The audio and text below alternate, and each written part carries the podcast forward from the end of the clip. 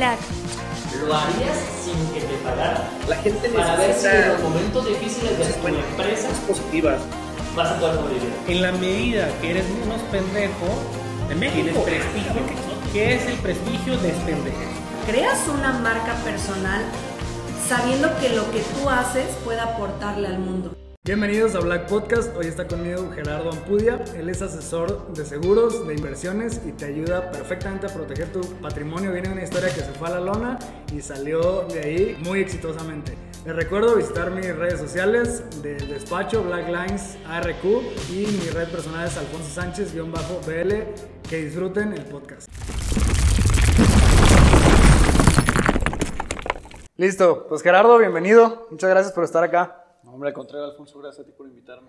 Eh, tenemos aquí una dinámica. Sí. Son eh, las Black Questions, le llamamos, son preguntas incómodas que te voy a hacer hasta el final. Ajá. Entonces, este, ahorita te diré, bueno, si quieres irlas sacando tres y las voy haciendo para acá para al rato Ya preguntártelas. las escogiste, ¿verdad? Las tres. Pues ahí verás, mira, trata de escoger las que no te puse ahí para que... Sí, ya vi. Las Para que están te abajo salgan. Para que haya diferencia. Ahí están tres. Ahí están. Pues bueno, eh, quisiera comenzar preguntándote cómo entraste a este negocio de, inversiones y de proteger el patrimonio y esto. Fíjate que fue muy curioso, Alfonso, porque eh, mi vida profesional empezó en la banca. eh, Hace, pues, tengo 38 años. Yo empecé a los 20, 21 años, 22 años en la banca. Eh, siempre, pues, por parte de, de mi papá fue la, la línea que quise seguir. ¿Él estaba en el banco? Él está en el banco y pues yo adopté mucho de lo que él tenía, entonces veía yo estabilidad en casa y pues decía, bueno, tengo que hacerlo por ahí. Y entré a trabajar al banco desde cajero, fíjate, fui cajero, jefe de cajas, luego eh, yo estaba en la Ciudad de México, yo soy de la Ciudad de México. Ya. Y en algún momento cuando vine a Guadalajara vi que la calidad de vida era muy, muy padre aquí en Guadalajara y dije, yo tengo que irme para allá. Pero eso ya después de haber trabajado en el banco. Entrando al banco, desde que entré al banco, mi misión fue, eh, mi obsesión fue venirme a Guadalajara. En Ah, ok, venís- te gustó Guadalajara, pero estabas allá todavía Estaba allá. chambeando. Sí, ya. claro. Entonces este, yo veía la opción de venirme para acá, como diera lugar por la calidad de vida, pero quería venirme con trabajo, porque pues si no conozco a nadie acá y venirme así, pues iba a ser medio Sí. complicado. Entonces, y más con la idea, con, el, con todo lo que traía yo de la Ciudad de México, que es muy complicado, no sé si hayas vivido allá, es una cuestión muy Eh, complicada. he ido un par de veces, nada más como de pasada, Qué unos bueno. dos días y... Ve y conoce, como turista está padrísimo, pero para vivir la verdad es que es muy complicado porque es mucha competencia, realmente es tanta la gente y tantos los que migran a la ciudad que es ya demasiado saturado, entonces ya la calidad de vida viene menos, ¿no? Y luego la, la- la, este, la inseguridad y toda la problemática que se vive es muy complicado, por lo tanto Ya. tu ritmo de trabajo tiene que ser demasiado acelerado.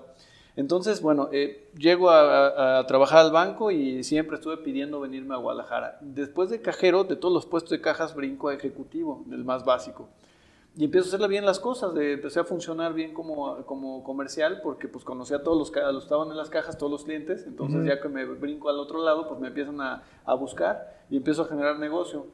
Entonces dije, es cuando tengo que pedir la oportunidad de cambiarme, porque ahorita es cuando tengo los resultados adecuados para Ya. poder este, cambiarme.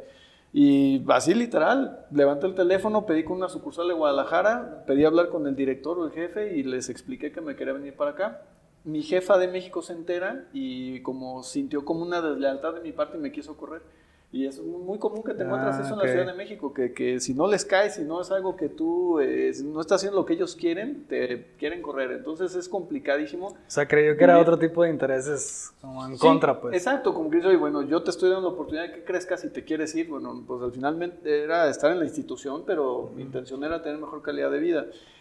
Para no eh, complicarte y hacerte tan largo la situación, termino llegando a Guadalajara y llego a, pues a desarrollar todo lo que yo hacía en la Ciudad de México con el ritmo que traía. Imagínate la sorpresa cuando llego a Guadalajara y me dice el director ya aquí en Guadalajara, me dice, bueno, pues ahorita son las dos, vámonos a comer. Le dije, ¿cómo a comer? Pues, eh, es cuando hay que trabajar. Me dice, no, los negocios cierran. Le dije, ¿cómo que cierran? Como que cierra. Entonces, sí, cierran las cortinas y literal, bueno, hace 10 años, 15 años más o menos que estaba, cerraban las cortinas para, para comer. Entonces dije, no, vam- vamos a trabajar. Entonces, bueno, la velocidad que yo traía comercial de la Ciudad de México me funcionó mucho.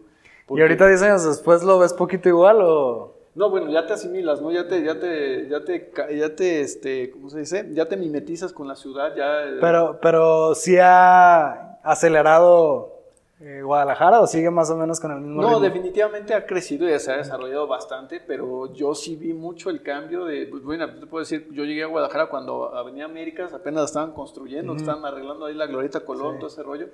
Entonces, yo me acuerdo que llegué al corporativo que estaba ahí en Américas y está todo en- así, en- dije, no, pues sí, sí está complicado, ¿no? Está chiquito Guadalajara, porque vienes de la Ciudad de México que es un monstruo y... Sí. Eh, entonces sí, sí se ha desarrollado mucho. Guadalajara ha crecido y por hoy pues es una de las mejores ciudades, yo creo que para vivir en desarrollo tecnológico. De hecho le dicen el Silicon Valley, ¿no? De, de- Sí. en México. Entonces, este, pues es un, un buen lugar. Entonces, bueno, eh, yo me desarrollo bastante bien en el banco, empiezo a generar un puesto por año, empiezo a crecer eh, hasta que termino siendo director de sucursal. Por ahí me iba a ir a una, un área que se llama EFUDI, que es Futuros Directivos, España. Iba, me iba a ir becado como un año o dos años eh, para aprender otro tipo de cultura, otro tipo de desarrollo en España Por parte del trabajo. por parte de Santander, que trabaja en el banco. Y me regresaba ya con un puesto directivo más alto. Órale.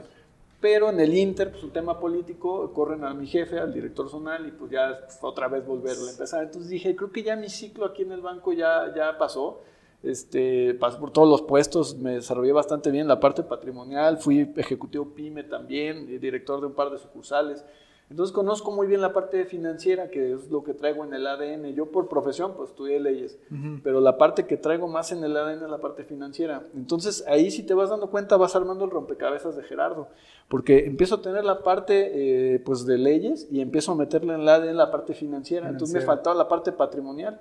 Saliendo del banco, tomo la decisión de salir del banco porque me invitan a trabajar en American Express, ahí al área de inteligencia comercial y ganaba muy bien.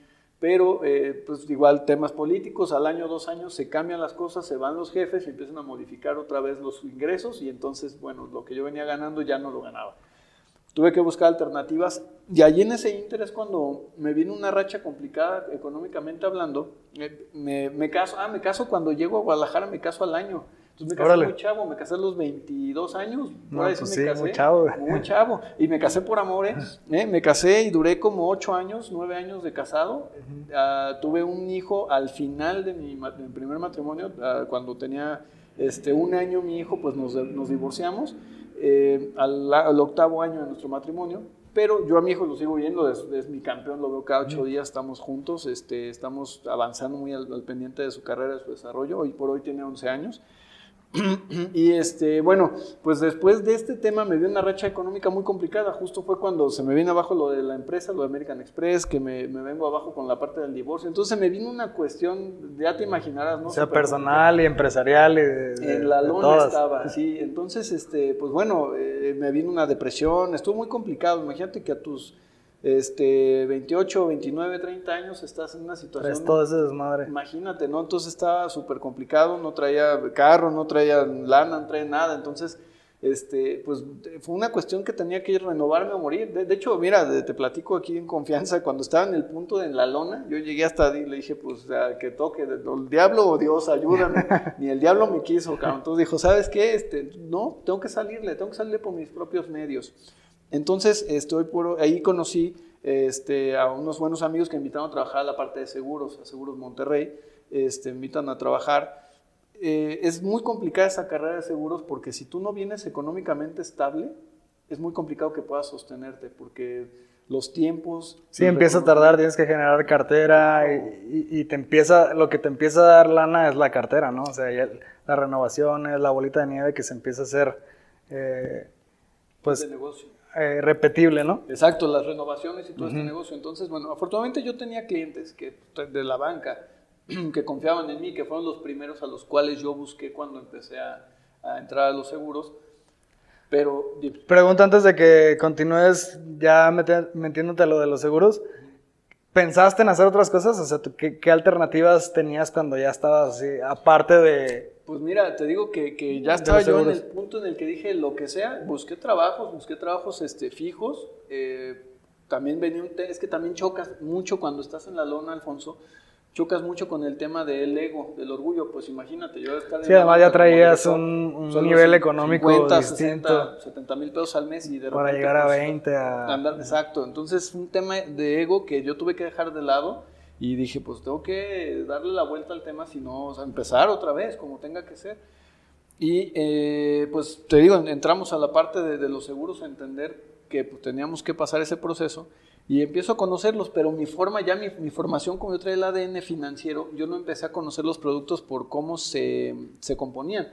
Eh, O sea, cómo, cómo los vendías, ¿no? Yo me metía, ¿cómo se compone el seguro? ¿Cuáles son los, los- las normativas como abogado y a ver la parte O sea, financiera te, del te brincaste varios pasos que cualquiera que Entré por la empezaría... puerta trasera, Literal, entré por la puerta de atrás porque a mí, la verdad, la parte del seguro, pues no, eh, pues, yo siempre he sido un poco, en, en la parte cultural del seguro me ha costado mucho trabajo, entonces dije, bueno, si a mí me cuesta trabajo verlo así, tengo que ver cómo sí funciona para mis clientes, otro lado. para mi, mi perfil. Entonces empecé a verlo desde la parte financiera y la parte de, de ley y empecé a conformar un buen speech, un buen, eh, una buena estrategia para poder colocar los productos y me empezó a funcionar empecé a, a- a subsistir por ahí, pero tampoco la compañía era la adecuada. También era un poco cerrada porque los productos están muy encajonados a lo que son los lineamientos y es una compañía muy celosa.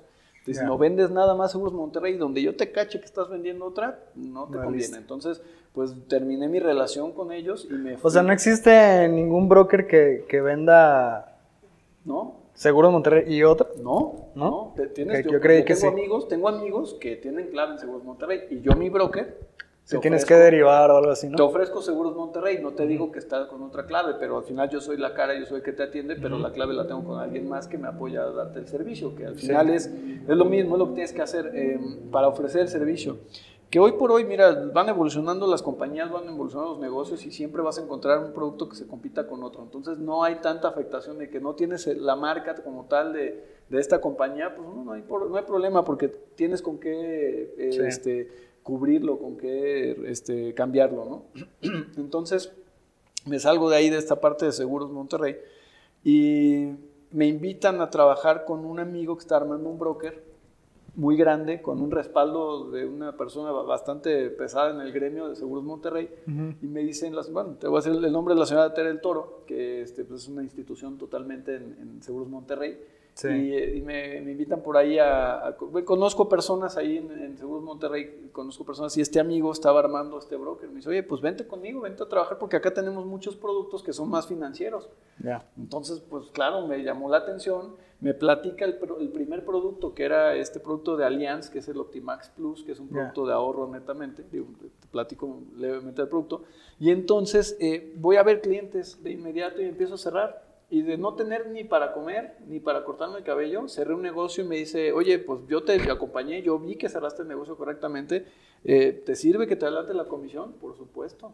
Y en ese momento gané 30 mil pesos. Entonces, O sea, ¿cuánto tiempo después de que... pues eh, fíjate, salí de Monterrey, Seguros Monterrey, pasaron como seis meses, pero yo no traía un colchón. Entonces, porque no había y en, afianzado. y en. Seguros Monterrey alcanzaste a cerrar... Sí, alcancé a operaciones. Lo que pasa es que en Seguros Monterrey es un, un ciclo un poco largo el que tienes que cumplir desde que ingresas hasta que te empieza a consolidar.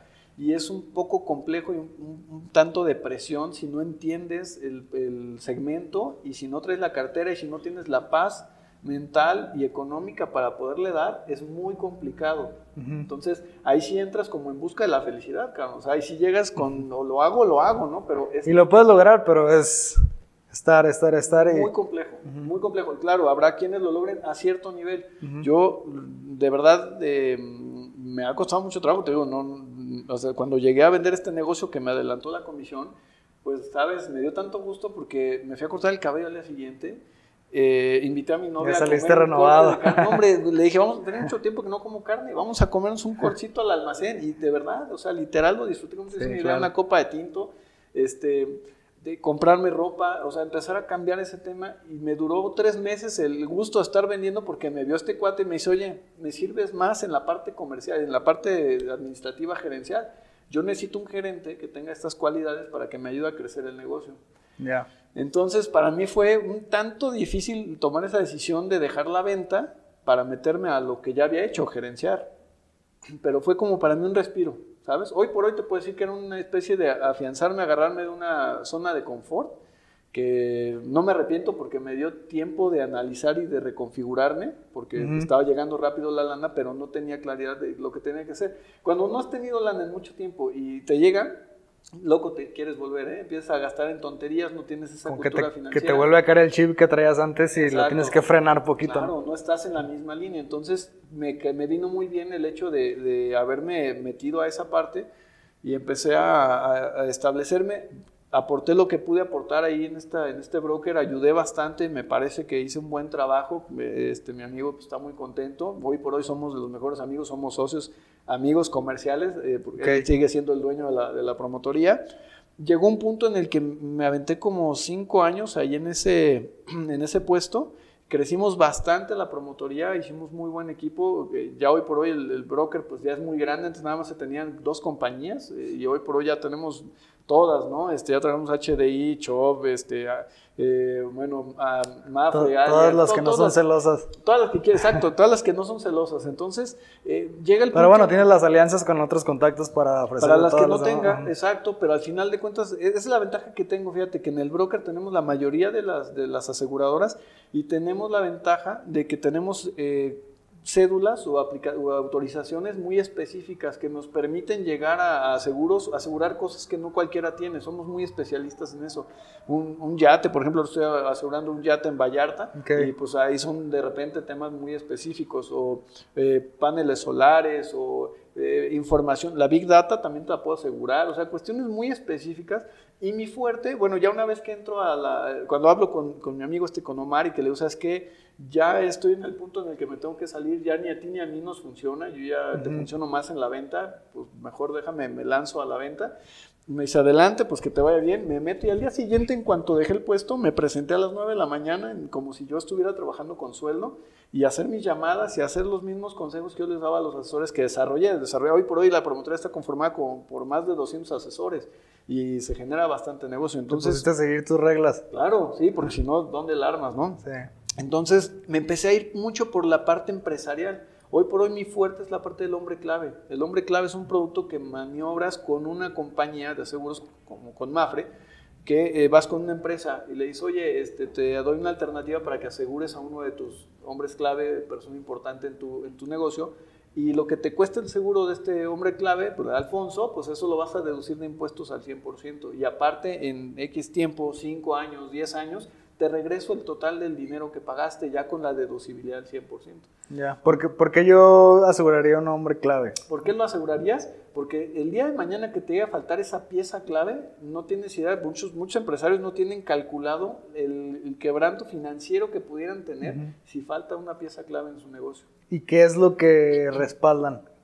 ¿En, manera económica o...? Sí, eh, es decir, te- si en dado caso que se muere, yo, yo tengo un cálculo, por ejemplo, Alfonso, eh, O sea, pero es también si se va o es por si se accidenta. Por, por si se accidenta, se invalida, se muere. O sea, es un tema Ah, de pérdida de la persona. ¿no? Si se va, hay seguros más especializados, pero son, se manejan en Estados Unidos. Aquí en México todavía no está cubriéndose esa parte porque hay mucha rotación de, de empleo, todavía no hay mucha cobertura en eso.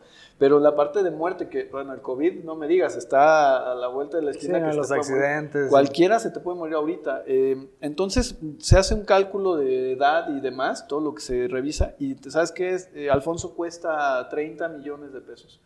Si él se muere, le damos 30 millones a la empresa.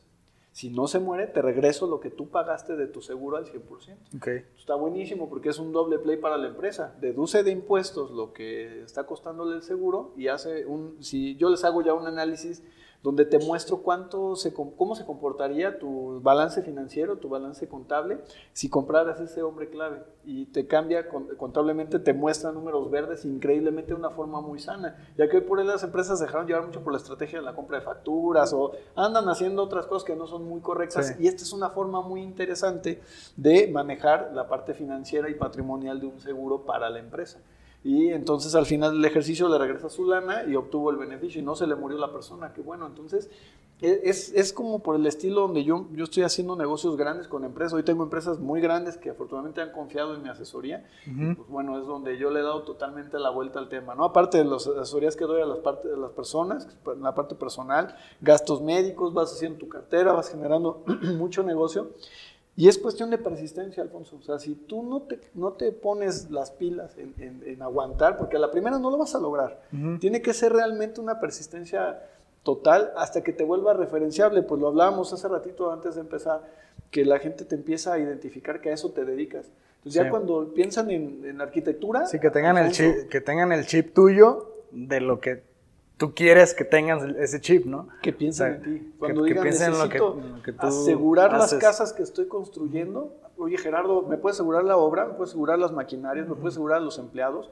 ¿Me puedes asegurar el proyecto? Todo te puedo asegurar. Entonces, piensas en mí porque yo soy el de los seguros especialistas, soy el experto patrimonial y financiero. Cuando tú necesitas un doctor, vas con el experto, ¿no? no imagínate ir con un doctor que te diga, como que creo que tienes esto, ¿no? Sí. Dices, "Puta, que Sí, creo". sobre todo si tienes algo muy específico. O lo que tengas, si llegas con una gripa o un dolor de cabeza, pues como que me suena que tienes esto, ya te Sí, hace no, dudar, pues ya- este cuate no sabe lo que dudas. está haciendo. Pero si vas con un doctor que te dice, tienes esto por estos síntomas y por estos estudios que hice, me queda claro que él es el experto. Entonces yo soy el experto patrimonial y financiero porque siempre hago un análisis adecuado antes de darte una propuesta de muchas que ya revisé en el mercado y no tienes que andar cotizando. Ya conmigo tienes todas las alternativas. ¿Cómo buscas a esos clientes? O sea, digo, hay muchas formas de prospectar, pero específicamente tú y sobre todo para buscar a, a, pues ese nicho que es de hombres clave, eh, ¿cómo los buscas? Pues mira, ¿Cómo te relacionas? ha sido mucho con la parte de, de- de- de referencias. Eh, Te digo, pues empecé con uno. son negocios muy, son negocios grandes que te reditúan bastante bien. Pero como son negociaciones grandes con empresarios, eh, son, son de tiempo, ¿sabes? Yo empiezo siempre mis hombres clave a, a- a revisarlos en enero, febrero y los termino cerrando en noviembre, diciembre. Entonces, si tú nada más te vas a dedicar a ese, rollo y no traes lana en la bolsa y está no la aguantas, no la libras, necesitas eh, diversificar tu cartera, tu negocio con el típico gastos médicos, con el plan de ahorro personal eh, o el seguro de vida tradicional para que tengas lana del día a día. Y entonces vas eh, haciendo negocio para que al final del año se te cierre ese hombre clave. Y lo saco pues precisamente de esas relaciones, ¿no? Que estoy en clubes, por ejemplo, me gustan mucho los autos clásicos, es hobby. ya. Y entonces, pues, los autos clásicos normalmente les gustan a los señores grandes, que son dueños Sí. de empresas. Eh, entonces, pues ahí me metí a un club de autos antiguos, de, de los más reconocidos aquí en Guadalajara, y entonces ahí empecé a, conocer a muchos de mis amigos, a muchos de mis clientes, que hoy por hoy son mis clientes, que tienen, a bien, aparte de ser mis amigos, pues son personas que confían en mi asesoría y en lo que les he podido mostrar, ¿no? Sí, o sea, al principio no puedes dejar ir los proyectos chiquitos aunque tú estés pensando en uno grande, para que te- estos te estén manteniendo en lo que llegue ese grande, ¿no? Es correcto. Y además que te puedan dar eh, la solvencia para asistir a estos clubes y todo, porque también eh, los hobbies caros, pues también están caros. Entonces, eh, el, el relacionarte con gente de alto nivel también tiene su valor, ¿no? Entonces, este, te iba a preguntar, ¿qué le recomiendas a las personas que van empezando? Me queda un poquito claro esta parte de no soltar los, los gastos médicos, Claro. este, lo- las operaciones que a lo mejor van a ser más rápidas antes de buscar el, el grande. ¿Qué más puedes recomendarle a alguien que está empezando a... a- supongo que tú tienes como tu, tu receta para la gente que colabora contigo. Sí. El- ¿Qué, qué, qué le recomiendas para, o para hacerse grandes o para abrir incluso su oficina eh, Claro. personal? Mira, eh, sin duda alguna tienes que tener un- una proyección mensual. Fíjate que tomé un curso que me funcionó bastante para entender cómo funciona el tema del dinero. Y Ya. llegamos a un punto de... Vaya, me salgo un poquito de lo que me preguntas para aterrizarlo. ¿eh? Sí, sí, sí. Si, si tú estás reconciliado con la lana, si, si estás eh, eh, a favor, que estás bien con el tema del dinero, te va a fluir todo. Necesitas, primero que nada, estar tranquilo tú económicamente para que te pueda fluir la, la negociación. Porque es una cuestión, no la puedo descubrir todavía, Alfonso, pero cuando tú tienes una situación económica complicada o más o menos apretada y llegas y te sientas con un cliente, lo percibe. Y por, no sé, es magia, pero el cliente sabe que necesita cerrar ese negocio y por algo es un tema inconsciente. Yo trabajo mucho con la parte inconsciente y me doy cuenta de que el cliente no lo va a cerrar, jamás lo va a cerrar porque te ve esa necesidad y su cerebro dice, alerta, este cuate algo está dando porque él, él necesita, no porque tú lo necesites. Sí, o te amarran con muy poca utilidad o algo, ¿no? Sí, o finalmente no es lo que tú estabas buscando. Ya cuando te das cuenta al tiempo, no era lo que necesitabas y ya quieres cancelar y se viene una, eh, Sí. una bola de problemas que no es necesario. Entonces, primero que nada, yo creo es sí eh, cerrar tus negocios del día a día, los planecitos tradicionales de ahorro.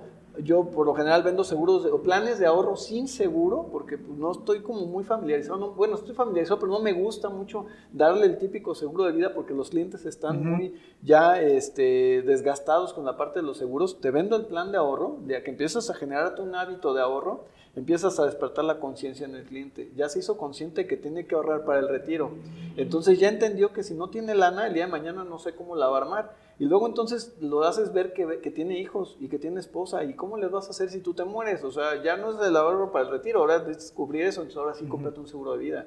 Oye, pero si todavía no te mueres, pero tienes el gastos médicos por si te pasa algo, si se cae tu hijo. Y entonces empiezas este curso que tomé te enseña mucho a entender la- el caso lógico y el, y el caso emocional. El caso lógico es el tema numérico, la parte financiera, donde empiezas a, a revisar cómo es eh, su economía, si puede, qué pasaría así. Y luego empiezas con el caso emocional. Oye, ¿te has pensado, te has puesto a pensar si te faltas, tú qué va a hacer tu esposa? Va a andar pidiendo trabajo ahí. Porque es, es difícil ahorita en, en esta cultura crearles ese hábito, ¿no? Estaba escuchando las estadísticas Sí.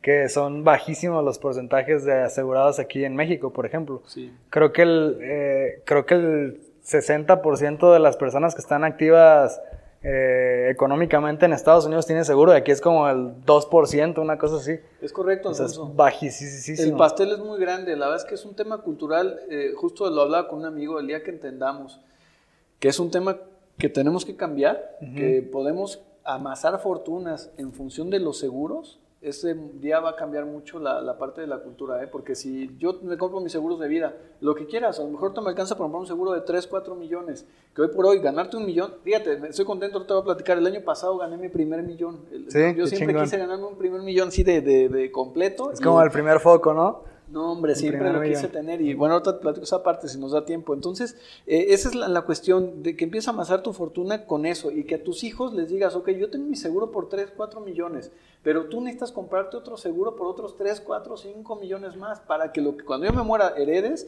a su vez se lo heredes a tus hijos y va de la mano con la educación financiera. Y también ahí se va haciendo una cadenita, ¿no? De hacer un patrimonio familiar. Vas amasando fortunas familiares, pero Sí. de nada te va a servir. No lo había visto fortuna por ese... Es que eh, Por si lo ese lado. analizas, tú puedes ser la parte que tú rompas ese paradigma de no tener lana en la familia, no sé cuántas generaciones arriba vengan, pero que están jodidos, cabrón, aunque en México Sí. sucede. O que te dejan deuda. o que te dejan deudas, o, o bueno, ya de ventaja que se mueran las deudas con ellos, pero Sí. te dejan sin lana, o tienes que pagar los prediales de la casa. La gente piensa que ya se murió y la herencia ahí está la casa. Sí, compadre, pero tienes que pagar reescrituración, tienes que pagar prediales. de- o sea, no es nada más dame la casa, no. de- Sí, conlleva todavía hay gastos. cosas. Y tienes que conseguir préstamos para que te puedan dar la herencia, pagando lo que se debe. Bueno, son detalles más finos que estoy a sus órdenes para explicarles, pero lo que te digo es eso, e- es bien importante que entendamos que uno tiene que sacrificarse en la línea de familia y si tú crees eso y lo confirmas y lo entiendes y lo compras y lo heredas a tu familia con una buena visión financiera, entonces te aseguro que va a estar muy contento en la tumba sabiendo que tres, cuatro generaciones abajo ya tienen un chingo de lana porque lo garantizaste Sí. con tu cultura. Y más lo que hicieron de su trabajo, evidentemente no nada más de ahí viven, pero en Estados Unidos ve, o sea, son Sí, que por ejemplo much- muchos empresarios que tienen objetivos de generar lana para dejarle a las generaciones siguientes, que dicen, "Ah, yo me voy a considerar millonario cuando deje eh, con lana a tres generaciones siguientes, ¿no? No nada más sentirme yo que tengo lana. Pero esto es una forma, no necesariamente tienes que tener el dinero en cash, ¿no? O sea, tienes que, lo puedes tener de alguna manera que les vaya a caer, no necesariamente teniéndolo ahorita. Es lo único que tienes seguro. Es que te mueras y que cobren el seguro. Decía un, un conocido, un, un colega, si no tienes para comer, no importa, pero pide prestado para pagar el seguro de vida.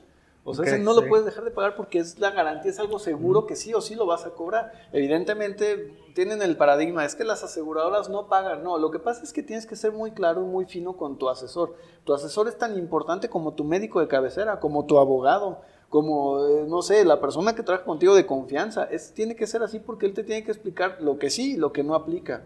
Lo malo es que cuando agarran personas que van ingresando a esta carrera, que no saben mucho eh, o que tienen necesidad económica, con tal de vender te dicen lo que tú quieres escuchar y entonces ahí viene la problemática. Por eso es bien importante que tienes que escoger un asesor que esté impecable y que le vaya bien. No leer libros de tiburones de vender por vender, ¿no? Exactamente, sí, no, no, necesitas dar lo que realmente el cliente requiere. Entonces, eh, vaya, eso es una, una cuestión que tienes que, que ver y, y cre- crear esa conciencia. Te decía que yo estudié este curso, que primero que nada te tienes que, la primer, el primer paso es cero deudas para que tú puedas estar tranquilo, cero deudas, nada de tarjetas de crédito, ningún crédito, todo cero deudas. Y tu nivel de vida lo tienes que seguir manteniendo, porque ya no tienes deudas, dices, ah, ya no tengo, ya no debo, ahora ya gano, Y pues se- vámonos al restaurante, vámonos aquí a. Mochomos, vámonos a comer acá, ya me alcanza. Oye, pero ¿qué, qué, qué necesidad hay de que subas el nivel de gasto cuando ya habías logrado lo más difícil? Si tú sigues manteniendo tu ritmo y tu gasto tradicional, ya no tienes deudas, va a empezar a, a despegarse esa curva, vas a empezar a generar riqueza. Ya una vez que llegas a tener cierta riqueza, entonces tienes que multiplicarla. Tienes que empezar a diversificar tus inversiones, que en metales, que en las criptomonedas, que en inversiones, que en bienes raíces, que en el colchón, que en dólares. Pero con dinero totalmente sano, ¿no? Ya no tienes bronca y aparte te quedas con lana en la bolsa para poder seguir adelante eh, trabajando y haciendo tu día a día sin preocupaciones de que no tienes dinero, de que qué vas a hacer con la quincena, ¿no? Entonces, Sí. ahí te cambia la vida. Eso lo transmites. Cuando te sientas con un cliente y empiezas a platicar de este tema, y dices, este güey vibra diferente porque este viene, es más, lo escucho, ¿qué me puedes, ¿en qué me ayuda, sabes? No sé, en eso consiste. Es un tema de subconsciente y, su- y psicológico que transmites. Entonces, un consejo que yo les podría dar a estas personas que me comentas que están escuchando eh, es eso, o sea, es lograr la- lo más difícil que es el tema de cero deudas y mantener tu, tu ritmo de vida, no, no subir el escalón a, ah, ya me alcanza para comprarme un carro del año, ya me alcanza para... Yo no tengo un carro del año. Ah, Fíjate, una de las pruebas que tuve, eh, que fue, a mí me gustan los relojes, me encanta Ajá. coleccionar relojes, y ahora que me empezó a ir bien, que cerré un- mi primer millón que gané, que fue mi, mi gran meta, dije, me voy a comprar, siempre quise un Mercedes. Bueno, el Gerardo de hace años hubiera Entre ganado el- millón, entre cabrón. el Mercedes y el reloj, No, no, hubiera llegado a la agencia de Mercedes. ¿Cuánto vale ese Mercedes? Vale un millón doscientos. Aquí tienes un millón, dame, dame un crédito por 200. Y el otro- Eso hubiera hecho. No, hoy agarré y me compré un Mercedes que me costó 400 mil pesos, cabrón. Y, y- y cuando fui a comprar el reloj, ya me lo había probado, ya estaba en la caja ahí y dije, ¿sabes qué? No. Porque el día que yo lo compré, es, es un activo que ahí se va a quedar, una lana que se va a quedar ahí. Ya no, ¿a quién le voy a vender el reloj? Cuando yo necesite venderlo. ¿Y en cuánto lo voy a vender? Entonces ahí se va a depreciar mi inversión, mi, apu- mi apuesta. El carro sí, sí es una- un pasivo que se va a ir este, depreciando. Y entonces, pero a mí me sirve un poquito a mi negocio, porque si, si bien doy una imagen y si bien me claro. tengo que presentar adecuadamente. Un carro no me hace, la ropa no me hace, pero al final sí tienes que presentarte bien. No, pero ayuda, digo. Como dicen, eh, este, el dueño de Facebook, o en, en su momento el dueño de, de Apple, pues sí andan en playera, pero pues, güey, es el dueño de Apple y es el dueño de Facebook. Tú no lo eres. Exactamente, a mí me decían, es que un carro no te hace, ok, cabrón, está bien, entonces un corte de pelo no te hace, no te cortes el pelo, y no te bañes. Sí, no, o sea, tiene, tiene su ventaja. Tienes que ir a un punto medio. Tiene- Ajá, tienes que que no gastes- equilibrarlo. que no gastes de más y que no este, gastes en tonterías. Oye, oye la, la cultura de, de alguien que vende seguros, bueno, no la cultura, la, la percepción que tiene mucha gente es como que "Ay, ya me va a hablar del seguro, me va a querer vender, algo así. ¿Cómo tú afrontas ese tipo de, de mensaje que ya tiene la, la sociedad? Sí, que ya tienen marcado, ¿no? Ahí viene este cuate y me empezaba a querer ah, vender un vender un seguro. decía, mira, de entrada, eh, yo no te voy a platicar de los seguros porque al final ni yo mismo los, eh, los, los ofrezco de entrada porque no sé siquiera si lo necesitas. Ya. Primero que nada, inclusive no sé si lo puedas pagar. Entonces ya empiezas como que a pegar un poquito en el ego. ¿Cómo que no lo puedo pagar? Pues, ¿cómo crees que no lo puedo pagar? Bueno, es que a lo mejor pagas a crédito y pues así sí. No, no, no, yo lo pagaría con ah, contado. Bueno, pues luego vemos. Primero vamos platicando cuáles son tus necesidades. Yo antes de ofrecerte un producto en la mesa, necesito platicar contigo y conocerte, porque me han tocado casos que yo analizo en ese momento con el cliente. Le digo, mira, tu situación actual no está ni para que te ofrezca un seguro de vida, es más, ni un plan de ahorro de mil pesos. Hoy estás en números rojos y ni siquiera te habías dado cuenta. Gastas más de lo que ganas y tus pasivos y tus eh, deudas y tus eh, meses sin intereses te están comiendo. Entonces tienes que darle la vuelta a este tema y nos vemos en un año. Yo te recomiendo que pagues esto y, y volverlos a meter a la cazuela. Eso es lo que hace un asesor patrimonial financiero. Te ayudo a que... a que Y al eso. principio, cuando no tienes mucha cartera que los estás prospectando, este, ¿tienes algún tip para que no te noten así como, ay, ya viene a venderme? O sea, Pues mira, sin duda alguna, eh, tú cuando vendas poco o mucho, tienes que agarrar cierta cantidad de lo que ganas para invertirle a tu, a tu publicidad. Entonces te tienes que dar a conocer. Si no tienes mucha cartera, a mí me ha tocado, digo, en aquellos momentos que todavía de repente lo hago. Tarjetazos, Me sí. veías en, en Obregón, ¿eh? O en Medrano. Ahí, tarjeteando, oye, pues yo te acuerdas, yo te ofrezco y estoy, y lo que se te ofrezca, este es mi broker y te mando mi página. Y, Con todo y pena que piensen lo que piensen, No, o sea, hombre, pues, es, es parte, es parte, de hecho, de la pregunta, porque hay veces que, pues sí, a lo mejor queremos que te esa cultura, pero ¿y qué, no? O sea, de todos modos me tengo que estar mostrando, mostrando, mostrando, y ahora sí, a la hora de abordar el negocio, entonces ya eh, rompo esa, ese pensamiento de, de que pues, no te voy a venir a vender por vender. Ok, te interesó, ¿cuál es tu situación, no? Sí, hay una cosa, hay una cuestión que tú analizas cuando, cuando estás en este trabajo.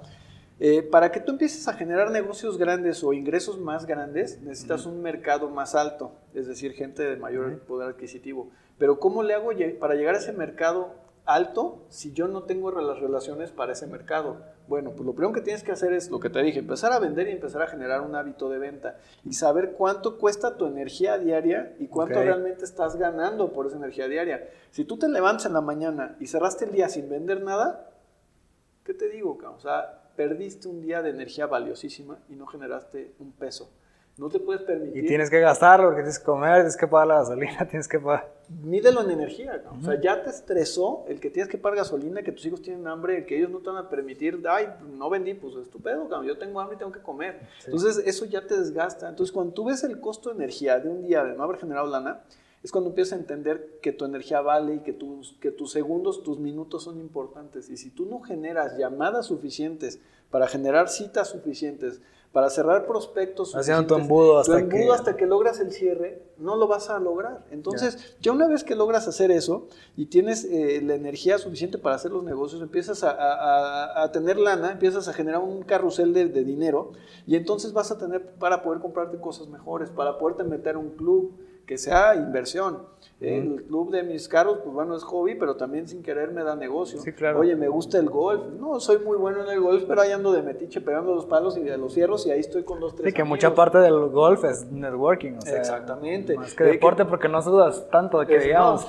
No, no, no, no, no, el- el- los que, las limas que te vas tomando, ¿no? Sí. Entonces, este, ese es el, el tema que, que le vas invirtiendo. Entonces, una vez que tú ganas más lana y te rozas con otro círculo, ¿qué crees? Ya subió tu mercado. ya. El, el tema aquí que sí, hay tres variables, que es eh, la Y actividad. además está tu portafolio que te está respaldando. de- Sí, de claro, todos los tu- demás. Tus, por- tus productos, que sin duda es lo primero que tienes que encontrar un buen producto que te respalde para presentarlo en la mesa. Si llegas con un producto que no es el bueno, pues de entrada y ya estás mal. Pero bueno, hablemos en el caso hipotético que traes un buen producto, un buen portafolio, tienes que entender que hay tres variables, que es la actividad, que es así, depende de ti, es la actividad, eh, el número de clientes que tú tienes o lo que vas a generar y el mercado. Ese, ese tipo, esas tres variables son las que tú tienes que lograr, pero la- el mercado no depende de ti, pero Sí. la, la actividad sí depende de ti. Y el número de clientes y de visitas que hagas también depende de ti. Entonces, ese tema, ese tema sí lo tienes que controlar y generar más actividad para que generes más cierres. Eso está en tus manos. Y una cosa te lleva a la otra hasta que llegas al mercado alto. Y que sea eso lo que no descuides. No puedes descuidar tu actividad diaria. Si no generas, ya, ya no estás del otro lado. Si es un hábito, pues es que en eso estamos. Hay gente que se conforma. Yo mi meta era ganar mi primer millón y lo gané. A Y- ver, antes de pasar a estas preguntitas, cuéntanos cómo ganaste tu, primer que, millón. que fue con precisamente Hombre Clave, que estuve por ahí eh, checando con este cliente que yo lo vi muy lejos que se diera y luego con pandemia dije, vaya, o sea... Ah, o sea, adiós". fue en este Sí, en fue el año pasado, el semestre pasado, en julio. Mi cumpleaños es en julio, 24, y, y- y el 15 o 10 de julio se cierra el negocio. Y entonces, este, ese, ese negocio fue una, una mezcla de un plan patrimonial que hice con un cliente que es de alto nivel, que metió 10 millones y entonces lo migré a otro producto que era más rentable para él y esa migración me representó casi 700, 800 mil pesos de comisión Ok. más otro más que cerré ahí, entonces junté mi primer millón Que que, se me juntaron. depositó y dije, puta, nunca había visto un millón de pesos en mi cuenta, un millón tres Así de mil, volada. cabrón, no se me va a olvidar, un millón tres mil. Corrí a comprar mi Mercedes, como te decía, eh, pagué todas mis deudas y me quedé con dinero en la bolsa. ¿Cuánto tiempo perseguiste esa venta? Híjole, fueron como, yo creo que, mira, este cliente lo traigo desde hace como tres años, cuatro años. Yo le había dado ya un negocio que pues, no me había rentabilizado tanto porque buscaba yo que él fu- le funcionara bastante.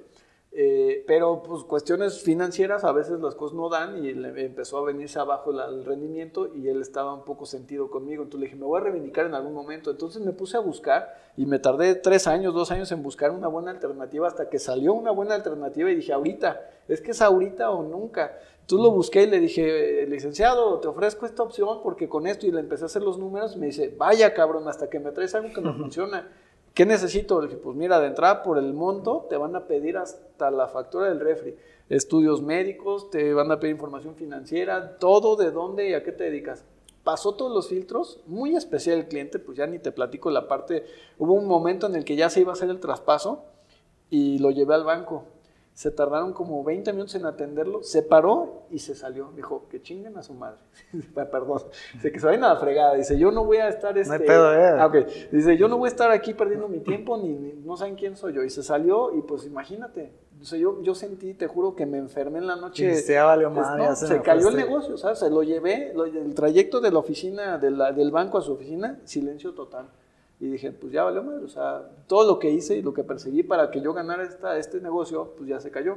Dormí mal, o sea, me, terrible, y al día siguiente me habla, me dice, entonces, ¿qué? ¿Lo vamos a hacer o no? Yo, pues sí, pero es que tú te enojaste.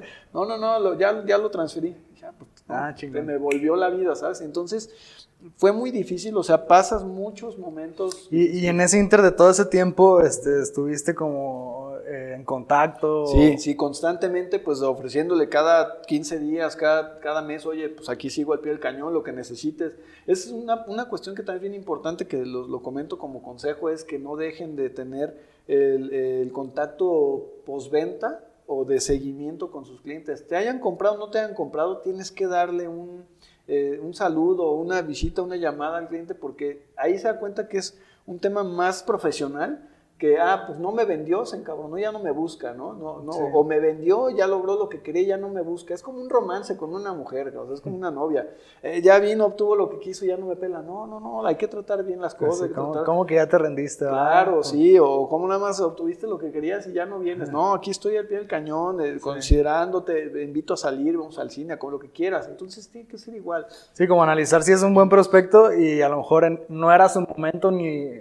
Pues sí, no era su momento de adquirir tu producto, pero en algún momento lo puede ser, ¿no? Entonces, no es como que, ah, ya no me compró, pues ya lo ignoras. y- No, no, jamás, nunca O sabes. sea, sigue estando en tu pool de, de gente que puede... Claro, y aparte me apoyo de un CRM donde empiezo a meter a todo mi cartera Ah, sí de lo capturas en un CRM. Donde me empieza a generar ahí llamadas, visitas, felicitaciones de cumpleaños, mailing, todo ese rollo. Y yo a todo hago una estrategia para mailing, para llamadas, para canvaseo. Todavía agarro y me pongo el overall y me voy a buscar clientes hoy. Mi tarjeta. ¿Qué tan importante ves tener un CRM del 1 al 10 para... una Ya en cierto tuya? momento es súper importante. Ya, Porque yo creo que ustedes, por ejemplo, mm, comparado a otros negocios, eh, us- ustedes ven muchísimas más personas que a lo mejor otros, ¿no? Sí. Porque creo que todo el tiempo están en, en la negociación, entonces ven a mucha gente. Y, y se me hace importante tener los registros de toda la gente que están viendo, ¿no? Porque todos, todos son potencia en, en- en comprarles algo. Totalmente, mira, nunca puedes decir que este cliente no es bueno o malo, ¿no? Tienes que, todos los clientes son bien importantes en el momento, como tú bien lo dijiste, es, a lo mejor no es el momento de esta persona, pero el día de mañana le puede ir muy bien, se puede sacar la lotería, puede vender una comisión. un O su mejor amigo requiere el servicio y te tiene a ti a la mano, a lo mejor. Totalmente, exacto, te referencia. Oye, yo no te puedo comprar, pero te estoy recomendando a este Sí, claro. Alfonso, ¿no? Para que te compre a lo mejor un plan de ahorro. Entonces ya empiezas a generar esa sinergia. Es bien importante el CRM cuando ya llegas a un punto en el que ya lo necesitas. O tienes que entender en qué momento ya no puedes controlar tu cartera, porque los gastos médicos es un producto muy delicado. Si no renuevas una póliza de gastos médicos, se te olvida, pierde antigüedad el cliente o se enferma y la póliza no está renovada, te metes en el problema de tu vida. O sea, no Sí, vi que te analizan a partir de, como si lo contrataras en ese momento y si ya tenías tu análisis de hace 10 años, Antigüedad, exacto. ya, ya cambió totalmente los costos, ¿no? Porque Sí, sí, por ejemplo, si tú, tú debes de cubrir una antigüedad de dos años mínima con una aseguradora para que a partir de ahí ya te cubran la mayor parte de los padecimientos que pudieran darse. Eh, pero si tú ya tienes, no sé, 10 años con tu póliza, ya todo lo que te pase va a estar cubierto. Todo lo que Sí. te pase la aseguradora te lo va a pagar. Pero imagínate que el compadre de tu agente se le fue por no tener un CRM o un seguimiento puntual administrativo, se le va y se cancela tu póliza. Y entonces te enfermas. Oye, mi póliza me dicen que está cancelada. No, no, lo, te lo tragas, o sea, lo matas en ese momento. Pero es una responsabilidad este, compartida, es una corresponsabilidad. sí, pero sí como cliente esperas que te ayude tu asesor, ¿no? Si buscas un asesor profesional como Gerardo Ampudia, seguramente no te va a pasar. No te va a pasar Pero eso. si te pasa de repente que tienes una, te pasa que tienes a lo mejor un asesor que pues, está más dedicado a la venta que realmente el otro porcentaje a la administración, pues, te va a pasar. O sea, de- necesitas Te tener lo va a comer. Es como te digo, es una, una, este, es una, una relación compartida, la responsabilidad es compartida, tanto tú como cliente como el asesor tienen que estar muy al pendiente de la renovación, porque tampoco es justo pegarle tan duro al asesor, porque tú también como cliente es tu responsabilidad saber lo que traes y lo que te falta. Claro, ya buscarás, como te digo, un Gerardo Ampudia que sea muy profesional, que te diga, tú no te apures de nada, cabrón. yo me encargo, tengo mi CRM, tengo mis asistentes, tengo todo este tema, y pues yo, yo sí te puedo dar el plus de que sí te garantizo que de eso no te preocupes. Sí, porque escuché que, por ejemplo, un gastos médicos para una persona de 30 años cuesta muy distinto para una persona de 40 años, ¿no? Porque hay más riesgos de que tengas este padecimientos. Entonces, si tu póliza se corta en ese, ah, eh, 10 años después, pues ahora vas a tener los riesgos de alguien de 40 y tu póliza va a estar mucho más cara, El ¿no? costo, exactamente, el costo, el costo va a ser un poco más Por elevado. todos los análisis actuarios, ¿no? Que Sí, es- te, te sea- sale más caro. Hay una tabla que, que se actualiza cada año y ese, esa tabla de riesgo que se analiza para ver persona, edad, peso, estatura, eh, actividad, si fuma o no fuma, etcétera, para ver cuánto cuesta el seguro. Entonces sí te va a salir un poco más caro por la edad. Yo, yo creo que es un tema cultural, volvemos a la misma, ¿no? Si, si tú desde, desde chico empiezas a ahorrarle a tu hijo una lana cuando ya tiene 18 o 20 años y él ya trabaja, dices, va a ver, cabrón, yo te ahorré lana desde tu año 1 hasta tus 20, aquí está lo que te junté, pero no para que te lo robe, te, lo- te lo acabes en la primera peda que te vayas, no, le vas a seguir ahorrando a partir de este momento hasta lo que sea de tu retiro. Y tus gastos médicos, compadre, aquí yo te lo pagué, nunca te faltó nada, pero tú ya estás trabajando Te ahora. toca. ponle la mitad, cabrón. O sea, Ajá. empiezas a hacerlos un poco responsables de que tienen que asegurarse tanto vida como ahorro como sus gastos médicos. Entonces, es un tema cultural y lo blindan. Hoy por hoy la gente no se da cuenta que están tan inmersos en su día a día, tanta chinga se llevan para llevar comida a su casa, que no se dan cuenta que tienen un riesgo latente muy cabrón. O sea, por ejemplo, no tienen lana, van al día, andan en su carrito, no trae seguro, le pegas un carro, ¿con qué lo pagas? ¿Tarjeteas? Si es que tienes tarjeta. Le pides a la comadre, si es que la comadre te presta. Dejas el carro y te metes una bronca legal porque te están demandando porque no pagaste el daño. Y Entonces, luego empiezas a quedar mal con tu chamba porque no tienes cómo moverte y se, se empieza a generar todo el... un problema enorme. Entonces, Sí. si somos un poquito conscientes, ah, ahí viene el meme que está ahorita de este cabrón de, de- del, ¿cómo se llama este? El del pan, este Anaya, Ah, cabrón. Anaya. Que, ah, no tienes dinero, pero sí tienes para las caguamas. Ah, no traes para el seguro, cabrón, pero sí tienes para las chelas Sí. y para irte el fin de semana. Con todo y pandemia te vas a ir de puente. Sí. Entonces, es un tema cultural. No nos hagamos tontos de que, ay, no tengo lana. El seguro del carro te cuesta 300, 400 pesos. El gastos médicos, pues ah, mira, ahorita Mafre está muy barato y una persona de 30 años te podrá costar, no sé, en promedio entre 12 a 15 mil pesos. Sí, en teoría, si, si generas para tener un carro y para pagar la gasolina, generas para pagar un seguro, por lo menos para terceras, ¿no? Tendrías que hacerlo. Tendrías que hacerlo por responsabilidad propia y de los demás. Ok. Que es muy, muy delicado. Pues vamos pasando a las preguntas. A ver, échale. A ver qué te toca. Ya las cambiaste, ya las No, cambiaste. ahí están las mismas. Está grabado. Ah, ok. A ver, ¿cómo, ¿cómo ayuda tu profesión a la sociedad? Que bueno, es un poco de lo que ya hemos estado hablando, ¿no? Pero Pues mira, yo creo que mi profesión, cuentas. mi profesión, así te voy a contestar, ahora que fue el tema de pandemia, cerraron muchos negocios y muchos locales por instrucción del gobierno. ¿Y qué crees? Mi profesión era eh, obligatorio que estuviera, era necesaria para la, les fue bien en esas Sí, temporadas. para, ¿no? la, para la operación era necesario que pudiéramos estar trabajando. Entonces, mi profesión es tan, tan importante en el día a día porque vas, vas creando conciencia, vas eh, blindando personas, vas blindando patrimonios, vas ayudando a, a crecer empresas. Entonces, es cuestión de, de ver el vaso lleno, medio lleno, en vez de verlo medio vacío. Cuando la gente decía que en la pandemia iba a estar muy complicado, yo decía, pues no, para mí tiene que ser el mejor, porque era este o ya. Sí, es el momento de demostrar que necesitan el producto y ¿De que les va a funcionar. Tienes que demostrarte de qué estás hecho. Sí. En este momento yo vi que estoy hecho, que como dice la receta para trabajar, de la, receta sí lleva, la, la receta para hacerlo es Hacerlo. huevo sí lleva. O sea, para poderlo hacer sí necesitas Sí. salir adelante, mostrarte de qué estás hecho realmente y, y la persistencia. Yo creo que mi palabra es la persistencia.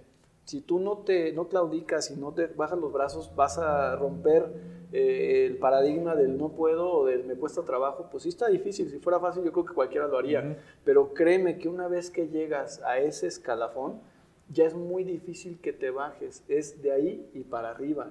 Es lo muy sencillo, que una vez llegando es mantenerte, lo logras y lo creces. Entonces mi carrera, vaya, regresando a tu pregunta, es, es indispensable porque yo con, no lo veo tanto como un trabajo porque a mí sí me gusta, me apasiona mucho sentarme con un cliente y, oye, pues platícame de ti, ¿qué haces? ¿A qué te dedicas? Y vamos viendo tu estrategia y veo qué te puedo ayudar y qué te puedo ofrecer que tenga. Que no sea algo que no sea tradicional, que sea algo que realmente te pueda dejar a futuro. Mi chamba es que tengas dinero en todas las etapas de tu vida. A los 5, a los 10, a los 30, a los 50 y a tu retiro. Que siempre hayas tenido lana gracias a los productos que yo tengo. Sí, yo creo que cuando vendes algo que tú eres consciente de que funciona y que además eh, lo entiendes y, y- y te está gustando, este, pues lo haces como de una manera mucho más fácil, ¿no? Sí, lo proyectas, lo proyectas y te va mejor. Sí. Muy bien, a ver, la siguiente es, ¿a quién de la competencia admiras? ¿A quién de la competencia admiro? Este. Pues es que como estoy con todas, no, ninguno es competencia. Mira, todos somos amigos. Este. mm, eso es importante, por ejemplo, lo que mencionabas hace rato de que si hay algunas que no tienes tú, tienes conexiones que en teoría es tu competencia, ¿no? Pero eh, eh, eh, buscar alianzas es lo que las une en, Sí, en mira, momento. yo creo que de- yo me permitiría cambiarte un poquito de, de la, de la- de- Yo admiro a las personas que están eh, en otro tipo de compañías, que hay muchos, ¿eh? Por ejemplo, hay un... Hay un, es, es una reunión que se hace cada año, que es la MDRT, que es la eh, Million. Round Table, este, Dollar Table, que es la mesa del millón de dólares, donde se, con- se congregan los mejores vendedores del mundo en esa, en esa reunión. Entonces te comparten este tipo de experiencias. Imagínate que estés escuchando cómo le hacen en Japón, cabrón, para poder hacer eh, éxito en la venta de seguros o cómo hacen las estrategias en la ¿Esa es de cualquier compañía? de cualquier compañía que esté inscrita, que la mayoría de ellas están inscritas, pero tienes que ser los mejores de los mejores del mundo. Y aparte, eh, eh, hay niveles, ¿no? Estás como aspirante, que Ya. ya vas, pero entras a cierto número de, de- de con- de conferencias. Luego ya entras como, como eh, miembro de la mesa y luego ya entras a otro que es... eh, eh, se me fue ahorita cómo están, pero es el, el top of the table, eh, luego court of the table, y ahí está, ¿no? Entonces, es un privilegio. Por ejemplo, este año a mí cuando me fue muy bien, te digo, el semestre pasado terminé ganando, no nada más un millón, gané mi primer millón, gané un millón por mes, cabrón. O sea, el, el año chingón. pasado, el semestre pasado, yo terminé mi año con 6 millones y me llevó mucho a ganar este, este tema de, de la mesa del millón, justo cuando hay pandemia y no, hay, no se va a hacer el evento, ¿verdad? Lo van a hacer Ah. virtual, pero bueno, no importa. Pero está, está padre porque ya empiezas ahí virtualmente a ver quiénes. Yo estoy, afortunadamente hoy estoy entre los mejores de los mejores de los mejores del mundo. Chingón. Por lo que logré hacer gracias a los clientes y a la confianza. Entonces, Qué está- bueno, la admiración, esa es la admiración que yo, de lejos de envidiar a alguien de la competencia, como te digo, el pastel es tan grande. No, y platicas y consejos y mejoras y todo, ¿no? Exactamente, yo apoyo a los amigos. Que por lo mismo de que hablábamos hace rato del porcentaje que hay es muy, es muy pequeño, o sea, no tienes por qué eh, pelearte con la competencia, al contrario, ¿cómo le hiciste aquí o cómo le hago acá? Y, y se apoya, ¿no? Sí, yo estuve en ese momento, en ese lugar y se siente la fregada no recibir una buena línea Ajá. de por dónde irte y pues yo estoy a la orden. Y quien te haya ayudado no es como que tú les hayas jalado el brazo, ¿no? Al contrario, se sumaron los dos a la misma causa. Sí, sin duda. A ver, la siguiente, ¿cuáles, ¿cuáles son tus dos principales, es- este es casi igual, dos principales competidores? Vamos a cambiarlo. ¿Quieres cámbiala, cámbiala? A ver, tú, tú escógela porque luego, Luego digo que luego te voy a escoger la más difícil. ¿Qué sueles dejar para después? Es que hay un orden de lo urgente, lo importante y entonces vas, vas haciendo... Que luego lo revolvemos, ¿verdad? Luego, exacto, luego vemos las prioridades. Pero yo creo que no es que dejes para después, sino que vas priorizando lo urgente, lo importante y lo que puede esperar. Entonces, nada se tendría que dejar para después porque después se te hace un, un problema.